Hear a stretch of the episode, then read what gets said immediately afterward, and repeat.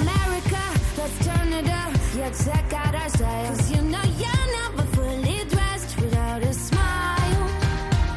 Ha llegado la hora feliz, el espacio para los más pequeños de la casa.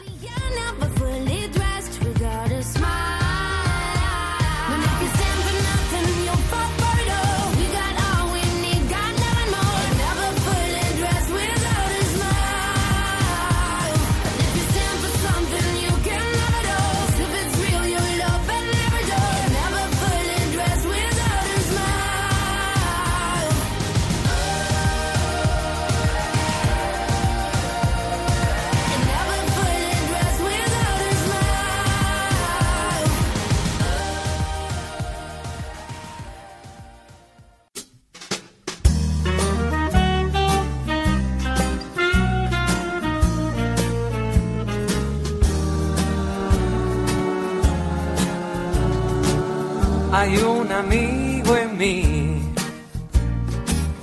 Hay un amigo en mí. Cuando eches a volar y tal vez añores tu dulce hogar. Lo que te digo debes recordar, porque hay un amigo en mí. Si hay un amigo en mí.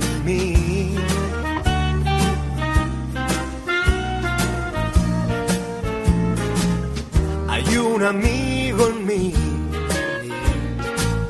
Hay un amigo en mí.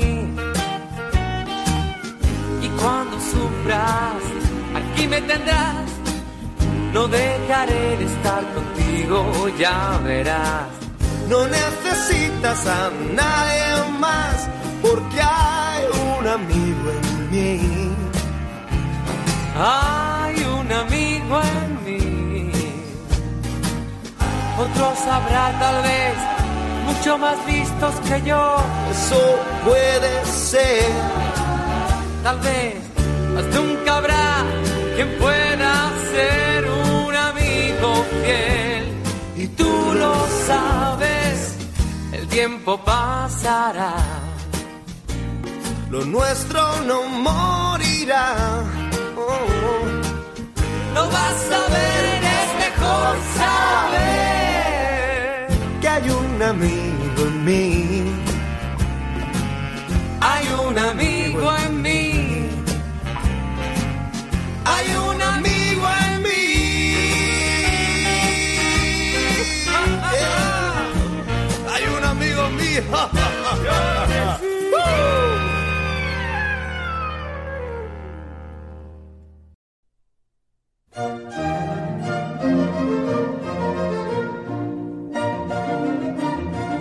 Chicos, ¿qué tal están? ¿Feliz otoño?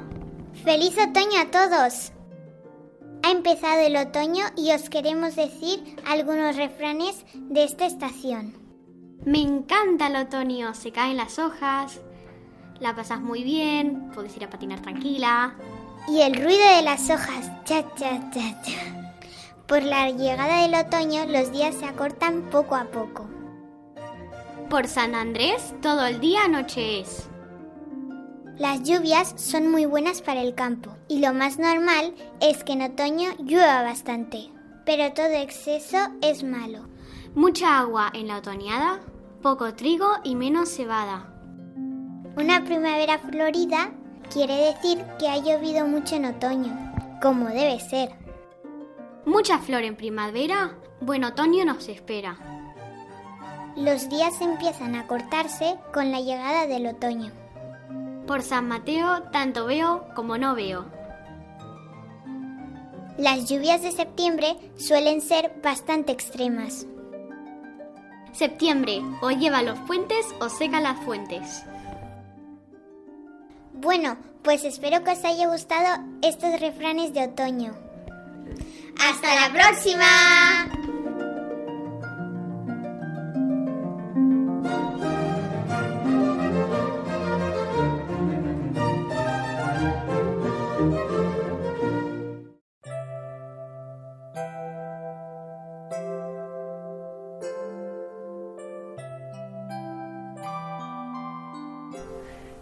En la sección Qué buena es la gente, tenemos a Isabel, que me imagino que nos habrá traído una historia muy bonita, ¿no, Isabel?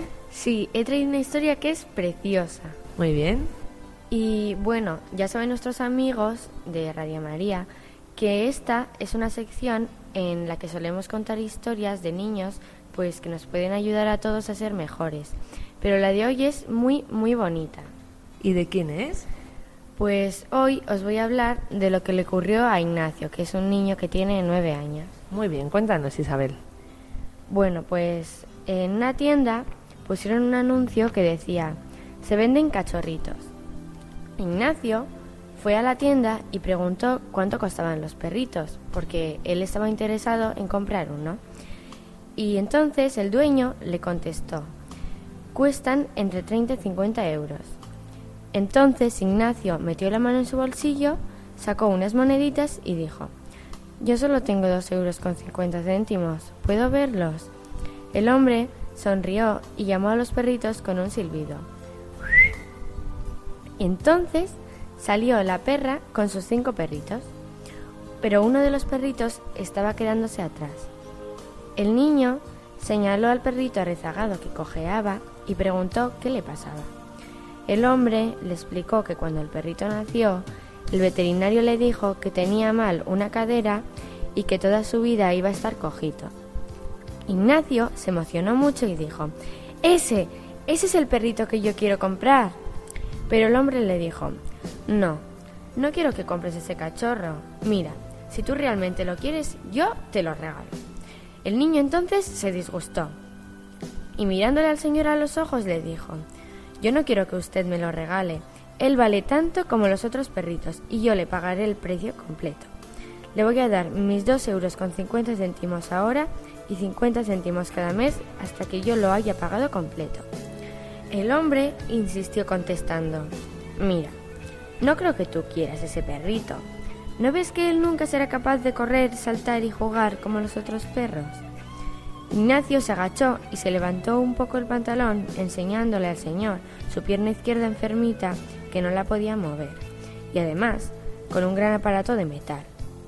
Miró otra vez al hombre y le dijo, Bueno, yo no puedo correr muy bien tampoco, y el perrito necesitará a alguien que lo entienda.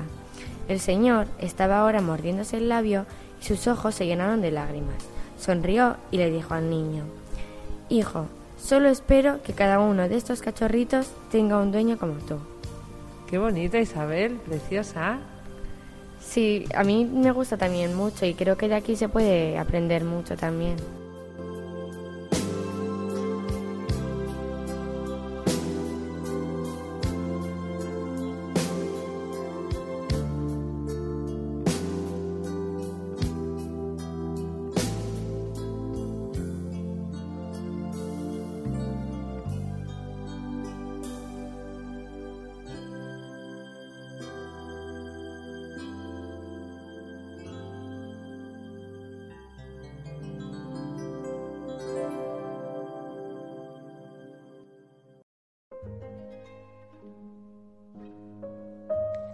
El Polo Sur hay una tierra rodeada de océanos. Esa tierra está oculta bajo el hielo durante todo el año. Es el continente antártico o Antártida. Desde hace 20 millones de años, la nieve que se ha ido acumulando encima ha formado una capa de hielo de unos 3.000 metros. A veces caen al mar enormes trozos de casquete glaciar. Son los icebergs. En invierno, de abril a octubre, hace tanto frío que el océano se hiela alrededor del continente. Hay que caminar 500 kilómetros por el hielo para encontrar agua en estado líquido. El hielo del Antártico supone alrededor del 80% del hielo de la Tierra y las tres cuartas partes de las reservas de agua dulce del planeta. Antártico viene del griego ante y de arctos, que significa opuesto al oso, y es que desde la Antártida no se pueden ver la osa mayor ni la menor. La Antártida no pertenece a nadie. Este territorio está reservado a los investigadores de todos los países. Hay cerca de 100 estaciones científicas. Allí se estudia el hielo, el clima, la meteorología y también las estrellas, porque en el Polo Sur el aire es muy puro. El subsuelo de la Antártida es rico en metales preciosos y diamantes, pero nadie está autorizado a explotar esas riquezas.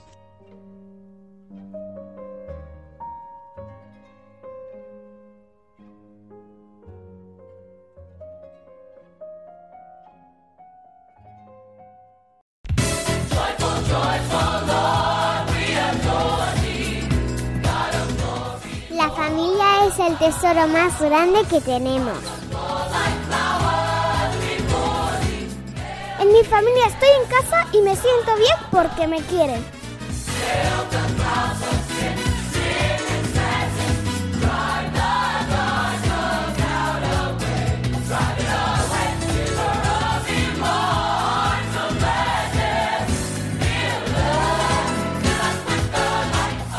Radio María con las familias. Hola amigos, os quiero contar un chiste. Dos tomates están en el frigorífico y uno le dice al otro, ¿qué frío hace aquí? Y el otro le dice, ahí va, un tomate que habla. ¿Os ha gustado? Un beso, adiós. Y otro beso grande para mi abuelo, Asco Maite de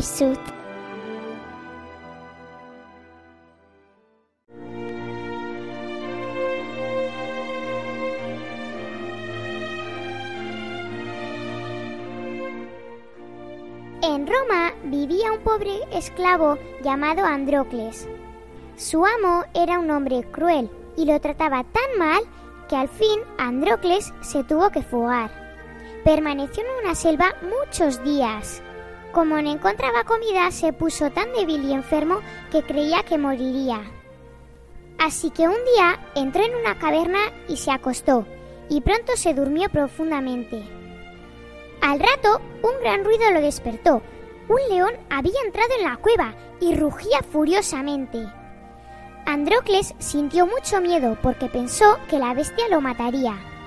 Pero pronto vio que el león no estaba enfadado, sino que cojeaba como si le doliera una pata. Andrócles se atrevió a tomar la pata coja del león para ver qué le pasaba. El león se quedó quieto y frotó la cabeza en el hombro de Andrócles, como pidiéndole ayuda. Andrócles alzó la pata y vio que una espina larga le causaba ese dolor. Tomó el extremo de la espina con los dedos, dio un tirón rápido y fuerte y le extrajo. El león estaba feliz, saltaba como un perro y lamió las manos y los pies de su nuevo amigo. Era como si le diera las gracias. Andrócles ya no le tuvo miedo a partir de entonces, y cuando anochecía, él y el león dormían lado a lado. Durante mucho tiempo el león le llevó comida a Andrócles todos los días, y ambos se hicieron tan amigos que Andrócles se sentía muy feliz con su nueva vida. Un día, unos soldados que pasaban por el bosque encontraron a Andrócles en la cueva. Sabían quién era y que se había fugado, y por eso se lo llevaron de regreso a Roma. La ley de esa época establecía que todos los esclavos que escapaban de su amo debían luchar contra un león hambriento, así que al cabo de un tiempo capturaron a un fiero león sin comida, y se eligió un día para esa lucha. Cuando llegó el día, miles de personas se apiñaron para ver el espectáculo. En esa época iban a esos sitios tantas personas como las que hoy van a un circo o a ver un partido de fútbol. Se abrió la puerta y el pobre Andrócles salió a la arena. Estaba medio muerto de miedo, pues ya oía los rugidos del león. Miró hacia arriba y vio que no había piedad en los miles de rostros que lo rodeaban. Entonces entró el hambriento león. De un salto llegó hasta el pobre esclavo. Andrócles soltó un gran grito, no de miedo, sino de alegría. Era su viejo amigo, el león de la caverna. La gente que esperaba ver cómo el león mataba al hombre se quedó maravillada. Vio que Andrócles se echaba a los brazos del león, que el león se tendía a sus pies y se los lamía, y que la gran bestia frotaba la cabeza contra el rostro del esclavo, como si quisiera que lo mimaran. Nadie entendía lo que sucedía. Entonces pidieron a Andrócles que contara su historia, y él se plantó ante ellos, y rodeando el cuello del león con el brazo, contó que los dos habían vivido juntos en la caverna. Yo soy un hombre, dijo, pero ningún hombre ha sido mi amigo. Este pobre león ha sido el único que fue amable y nos amamos como hermanos. La gente se del pobre esclavo. ¡Vive en libertad! exclamaron todos. ¡Vive en libertad! Otros gritaban, que también liberen al león, que los dos sean libres. Así liberaron a Andrócles y le entregaron el león. Y vivieron juntos en Roma por muchos años.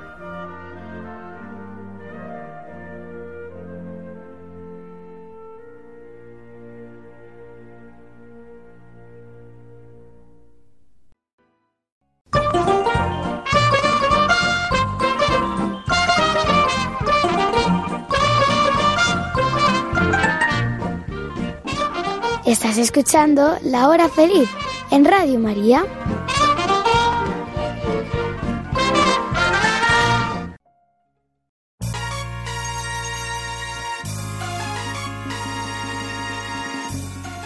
Hola amigos, hoy os vamos a hablar de un animal muy simpático, el orangután.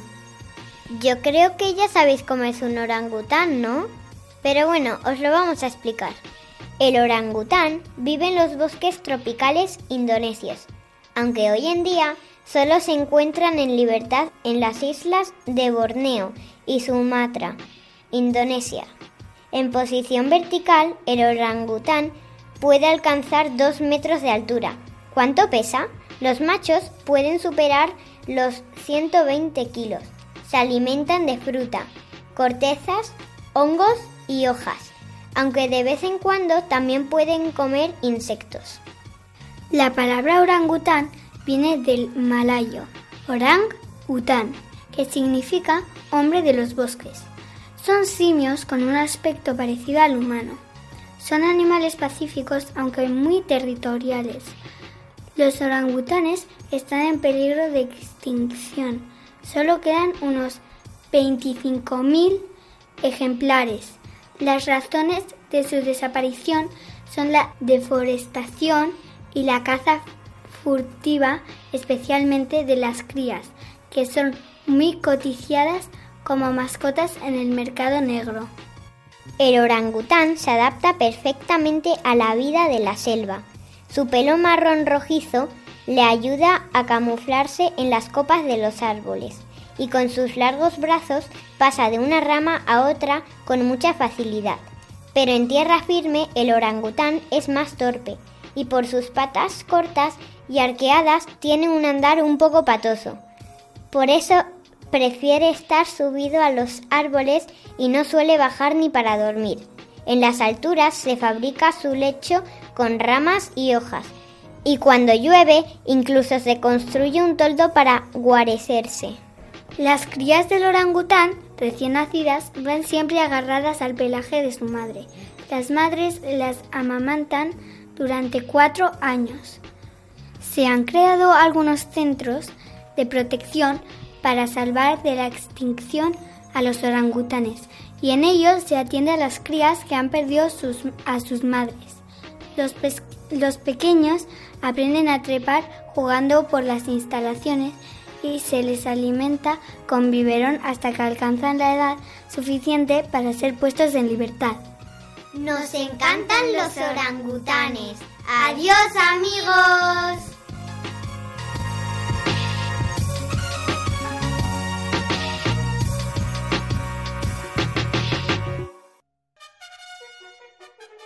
Hola amigos, empezamos la sección Viajando por el Mundo. El país de hoy es un país exótico, pero cercano. Cercano y exótico, sí, sí, muy, muy cercano. De hecho, aparte de Francia, que nos toca a través de los Pirineos, es el país que tenemos más cerca. A ver, pensad, exótico y cerca, nos separa solo un pequeño trozo de mar Mediterráneo que se une con el Océano Atlántico. ¿Ya vais, ya vais adivinando? En el norte de África, el país del que vamos a hablar hoy es Marruecos. Conocemos Marruecos menos que a los marroquíes, que son los que nos vienen aquí a visitar y a trabajar, que hablan árabe, que se les entiende poco. Sabah al-Her, Salam alaikum, alaikum salam, Es una lengua de la que tenemos mucho, mucho en la lengua castellana. Eso ya os lo explicaré después. Vamos a hablar entonces de Marruecos. Adelante. Es un país con mucha cultura, una cultura que, como os digo, nos ha dejado mucha huella. Un país brillante, con muchas especias, con muchísimos colores. Un país que dibuja los mosaicos en el suelo, en las baldosas de las casas, en las ventanas. Que no hace ventanas cuadradas, las hace medio arco, medio cuadrado, un triángulo, una estrella. Todos son dibujos, todos son adornos. Incluso su lengua, su escritura, la ponen en las paredes para adornarlas porque son unos signos muy bonitos. De ahí tenemos 8.000 vocablos en castellano de la lengua árabe, porque los árabes estuvieron en la península ibérica. Pero bueno, no eran solo los marroquíes los que estuvieron, aunque empezaron y entraron ellos. Marruecos, que está al otro lado del estrecho de Gibraltar, es un país que tiene mar, desierto, montañas altísimas, terrenos fértiles, palmerales en los que se cultivan unos dátiles deliciosos, rosaledas con flores que envían a todo el mundo, con tomates, con fresas, o sea, no es solo un desierto, tiene diferente climatología. Lo que nos llama más la atención a nosotros es el desierto en el que está inserto y que lo bordea, el desierto del Sáhara, de gran extensión y sin ningún tipo de vegetación. Estuve en el desierto del Sáhara hace poco tiempo y es un lugar que no sé cómo describir. Es el lugar del silencio, el lugar que podríamos decir del encuentro con Dios, porque solo está la inmensidad del infinito todas las estrellas y el silencio de la arena. Esas imágenes que tenemos todos del desierto lleno de lomas suaves de arena que van cambiando de color según el sol, que pueden ser más blancas, más rojas, más amarillas, por la que se pasean los camellos taciturnos, lentos, sonrientes, porque los camellos tienen una sonrisa de oreja a oreja están a veces salpicados por pequeños oasis, pequeñísimas lagunas con alguna que otra palmera que sirve de cobijo a los nómadas que atraviesan el desierto. En Marruecos hay también un pueblo que son los Tuareg, pueblos nómadas que no tienen una ciudad fija en la que vivir, sino que comercian de un lado para el otro y cargan a sus camellos incluso hoy en día de mercancías y las llevan, atraviesan el desierto y tienen alguna casa, alguna familia que les recibe, algunos amigos y allí a veces se detienen, pero si no, siguen su camino y plantan las tiendas en medio del desierto. Esto es lo que significa ser nómada y los tuaregs, que están muy orgullosos de sí mismos, son un pueblo nómada de hace muchos, muchísimos años, pueblo sin residencia fija. Se les reconoce porque llevan unos turbantes de color azul índigo. Es un azul que tiñen ellos y se cubren toda la cara para que no les dé la arena en la cara. ¿Qué os quería decir respecto a estos que viajan por el desierto? Que siempre encuentran la hospitalidad de la gente de los pueblos. Eso mismo recibí yo, hospitalidad y respeto. Todos los marroquíes te abren su puerta de par en par si vienes como viajero, si eres un extranjero.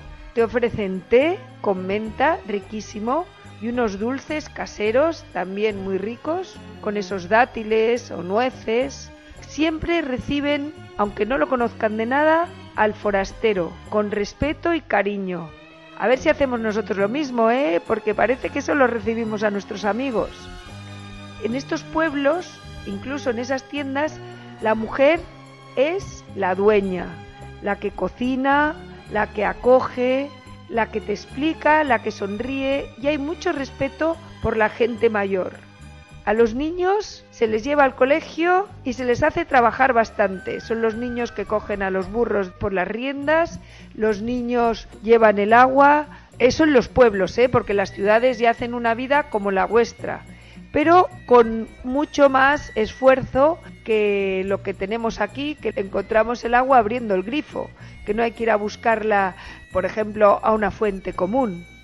En Marruecos está también, además de este desierto del que os he hablado, el Atlas, que son unas montañas, una cordillera impresionante, con nieve, que subes que parece que te vayas al Pirineo.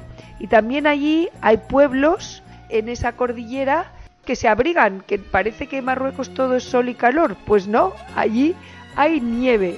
En estas montañas hay pueblos antiguos las casbas con murallas, con escaleras que trepan las montañas, con casas hechas de adobe, que es un material como de barro, y en alguno de estos pueblos se han hecho películas de Indiana Jones, películas de búsqueda de tesoros. Un montón de actores han pasado a filmar por estos pueblos. Es muy interesante ver cómo la gente se acuerda de los que les han venido a visitar y de todas las películas que han hecho allí. En estos pueblos también se mantiene la vida casi medieval, es decir, cocinan como en los viejos tiempos, con fuego y con unos cacharritos donde hacen el cuscús, donde hacen los tajines, que es el plato nacional y es un plato de barro con una campana de barro por encima que la tapan y es como si fuera un horno eso. Ponen el fuego debajo y entre el plato y la tapa cocinan. La comida es muy gustosa, como la gente, que también gusta de ayudar a los demás y de servir. ¿Qué más puedo contaros del brillante y colorido Marruecos con su capital Marrakech? Pues que es un pueblo que le gusta mucho el agua y los baños. De hecho, estos árabes fueron los que empezaron las acequias y los baños en la península ibérica.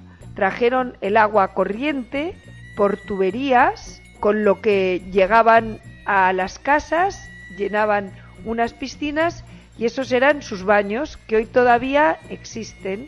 En Marrakech mismo, aparte de haber muchos turistas y muchas mezquitas, hay baños hammam, que se llama, que existen desde hace muchos años. Vayas por donde vayas, escuchas cinco veces al día el canto del imán desde la torre de la mezquita. ¿Qué es esto? Pues que un imán, que son los sacerdotes que tienen ellos, empiezan a cantar desde lo alto de la mezquita para que se paren cinco veces al día a rezar los musulmanes se ponen de rodillas en el suelo, ponen la frente tocando al suelo en unas alfombrillas o en el puro suelo y adoran a su Dios, Allah. Imaginaos cuánta oración. Pues aquí acaba la sección Viajando por el Mundo. Hemos hablado de Marruecos, un país brillante con una cultura milenaria. Preparad vuestra mochila y vuestro corazón y ya veréis qué ilusión. Hasta la próxima.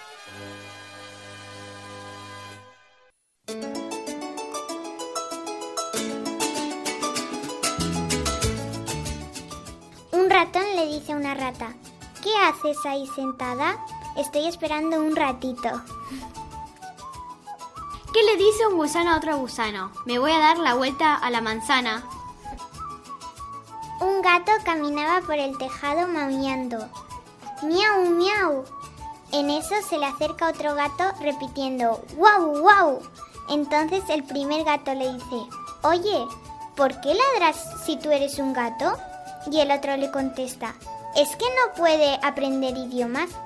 Una señora está en una puerta de su casa con su gato. Pasa un señor y le pregunta ¿Araña? Y la señora le contesta ¡No, gato!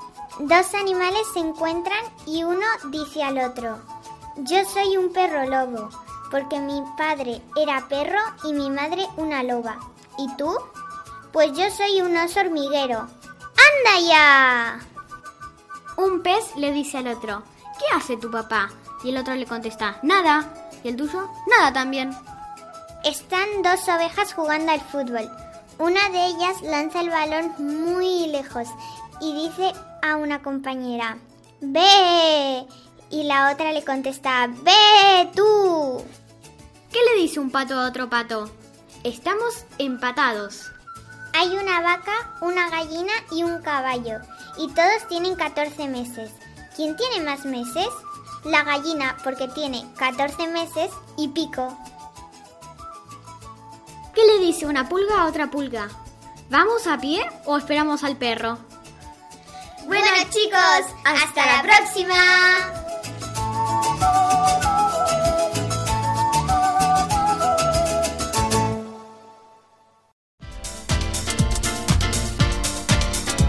Estamos en la hora feliz de Radio María y lo estamos pasando bomba.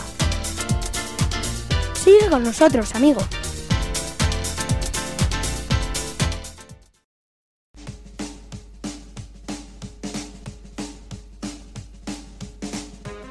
Hola amigos, hoy vamos a hablar de unos animales que tienen un doble y a veces los confundimos. Prestad atención a las diferencias entre estos animales. Por ejemplo, conejo o liebre. La liebre tiene largas orejas y una mancha negra característica en la punta. Tiene la cola negra. La del conejo, en cambio, es casi blanca del todo. La liebre es solitaria y no cava madrigueras. Búho o lechuza. El que tiene dos penachos de plumas en la cabeza es el búho. Sus pinceles parecen orejas. La lechuza carece de pinceles y tiene la cabeza redonda. Las dos aves son rapaces nocturnas. Sapo o rana. El anfibio que tiene la piel gruesa y rugosa es el sapo. La rana tiene la piel lisa y resbaladiza. El sapo solo acude al agua para poner los huevos. La rana nada perfectamente, gracias a sus patas traseras palmeadas. El animal que tiene dos jorobas es el camello. Lleva una vida salvaje en Asia Central. Su pariente, el dromedario, tiene una sola joroba. Es un animal doméstico, pero en el norte de África a menudo lo llaman camello. Cocodrilo o caimán. El reptil cuyos dientes sobresalen cuando tiene la boca cerrada es el cocodrilo. El caimán solo se le ven los dientes cuando abre la boca y únicamente vive en América. En cambio, hay cocodrilos en África, Asia y Australia. Bueno, chicos, esperamos que os haya gustado este reportaje sobre los animales dobles. ¡Hasta la próxima! ¡Adiós amigos!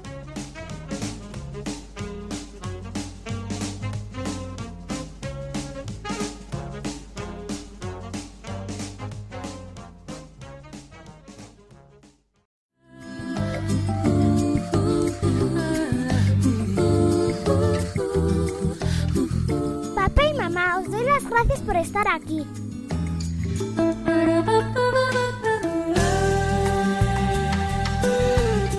Quiero darle gracias a Dios por el amor que hace sentir un hijo.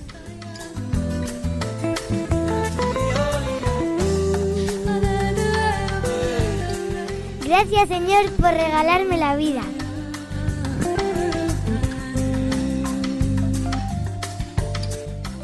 Vivir con Jesús es vivir con alegría.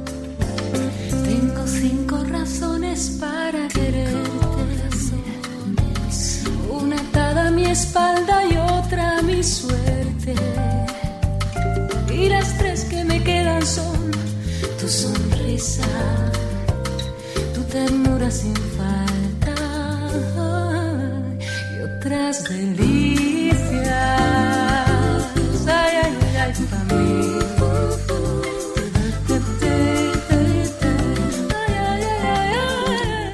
Yo soy madre y dar vida sí que vale la pena.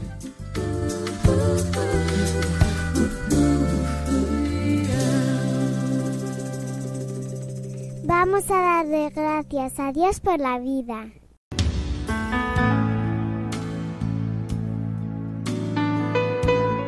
Apostolado de la Sonrisa.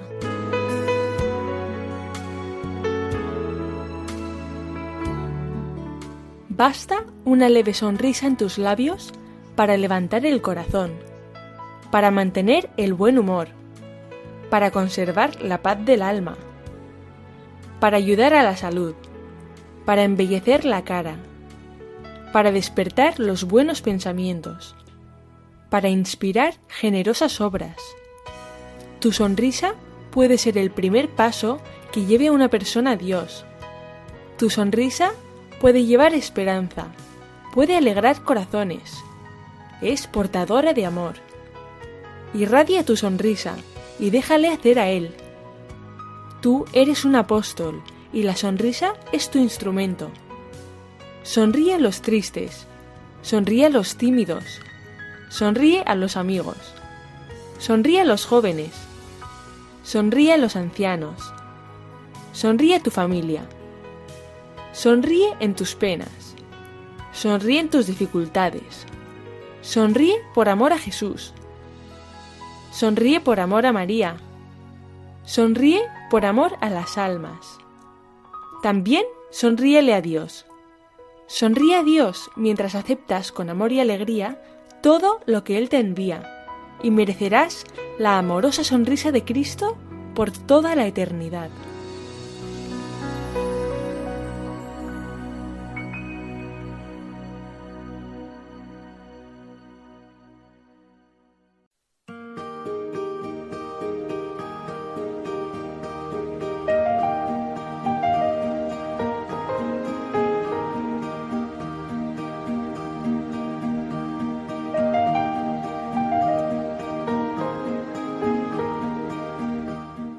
Contar la historia de la sopa más deliciosa del mundo.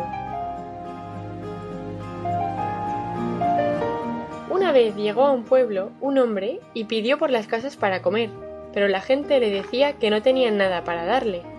Al ver que no conseguía su objetivo, cambió de estrategia. Llamó a la casa de una mujer para que le diese algo de comer. Buenas tardes, señora. ¿Me da algo para comer, por favor? Lo siento, pero en este momento no tengo nada en casa, dijo ella.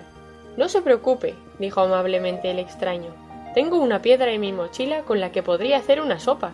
Si usted me permitiera ponerla en una olla de agua hirviendo, yo haría la mejor sopa del mundo. ¿Con una piedra va a hacer usted una sopa? Me está tomando el pelo. En absoluto, señora, se lo prometo. Tráigame una olla bien grande, por favor, y se lo demostraré. La mujer buscó la olla más grande y la colocó en mitad de la plaza.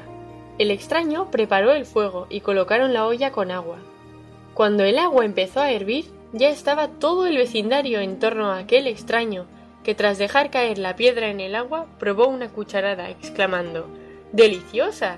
Lo único que necesita son unas patatas. Una mujer se ofreció de inmediato para traerlas de su casa. El hombre probó de nuevo la sopa, que ya estaba más gustosa, pero dijo que le faltaba un poco de carne. Otra mujer voluntaria corrió a su casa a buscarla, y con el mismo entusiasmo y curiosidad se repitió la escena al pedir unas verduras y sal. Por fin pidió platos para todo el mundo. La gente fue a sus casas a buscarlos y hasta trajeron pan y frutas. Luego se sentaron todos a disfrutar de la espléndida comida, sintiéndose extrañamente felices de compartir por primera vez su comida y aquel hombre extraño desapareció, dejándoles la milagrosa piedra, que podrían usar siempre que quisieran para hacer la más deliciosa sopa del mundo.